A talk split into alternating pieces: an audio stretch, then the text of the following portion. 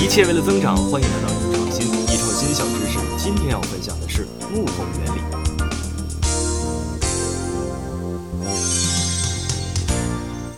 咱们大家呀，都应该听说过流行于网络的一句话：不怕神一样的对手，就怕猪一样的队友。意思是说呢，不怕对面有多厉害，只怕队友太坑。说到这儿啊，不知道大家有没有看过 NBA 篮球赛？这里面呢有我们耳熟能详的名字，比如乔丹、科比、詹姆斯。这些人呢用球技征服了观众，但是他们也有输球的时候，也有被队友坑的时候。这是一个团队的竞技。那么这种现象呢，被美国管理学家彼得总结为木桶原理。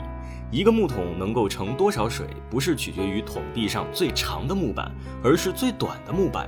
同理。一个球队能够走多远，不是取决于最厉害的那个球员，而是技术最差的球员。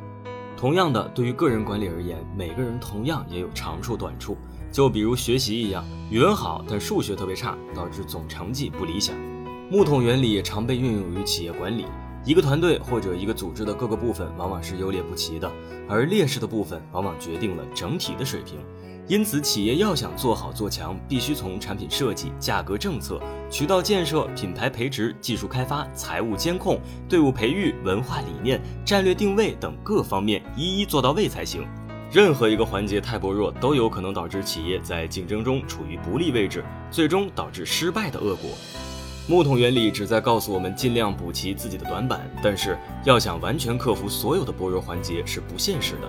一根链条总有最弱的环节，强弱本来就是相对而言的，关键在于你能承担这个弱点到什么程度。一旦它已经成为阻碍增长的瓶颈，就必须要下手了。同理，木桶原理也是有适应范畴的。市场越来越细分的趋势下，你的长处也可能决定了你的最终成就。善于经营自己的长处，也能带来不错的效果。这就是反木桶原理。好了，今天我们就分享到这里，下期见。